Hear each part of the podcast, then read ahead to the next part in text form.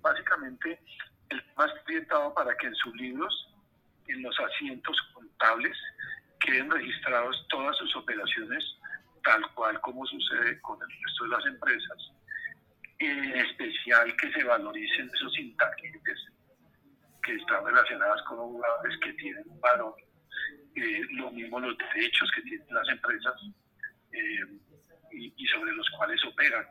Por ejemplo, y los ingresos que perciben, por ejemplo, por transmisiones eh, televisivas, que son unos ingresos representativos de esos dineros también deben estar reportados.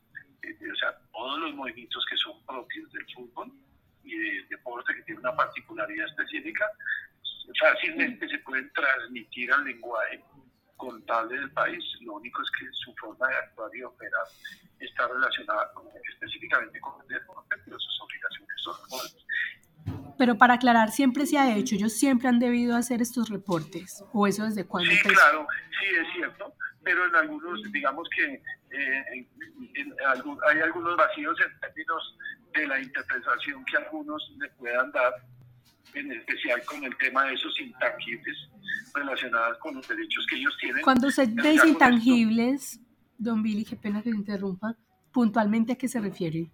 Como por ejemplo intangibles, como por ejemplo el los permisos que tienen de la eh, federación para hablar como un club, ¿cierto?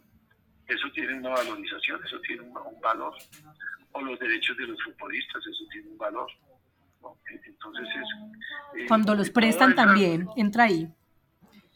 Claro, sí. Eh, eso, tiene, eso tiene un valor, eso tiene una significación.